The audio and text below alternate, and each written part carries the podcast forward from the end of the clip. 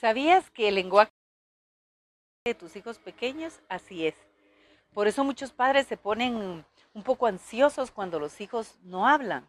Hay dos procesos que van paralelos. Uno es el lenguaje y el otro es el, el del movimiento, la parte motor, el aprender a caminar.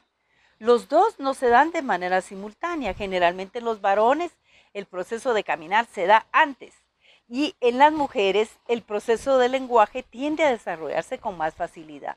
Pero en general, no importando cuál sea el sexo de tu hijo, te voy a dar algunos tips para que puedas estimular ese motor del aprendizaje. Uno, platica con él, conversa aunque no te responda. Explícale las cosas que está viviendo diariamente.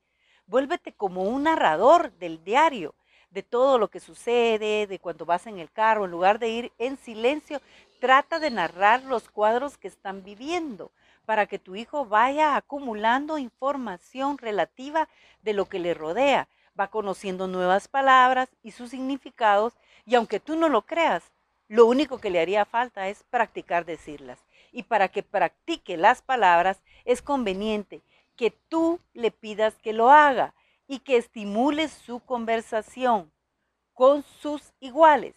Si no tiene hermanitos, búscale otros niños para convivir, primos o compañeros muchas veces del colegio. Esto ayuda a que se estimule y ponga en práctica su conversación.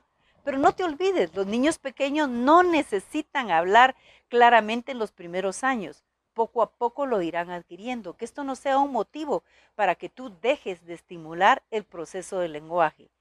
Todo lo anterior ayudará a su buena pronunciación en su momento, cuando madure los procesos de movimiento de su órgano fonoarticulatorio.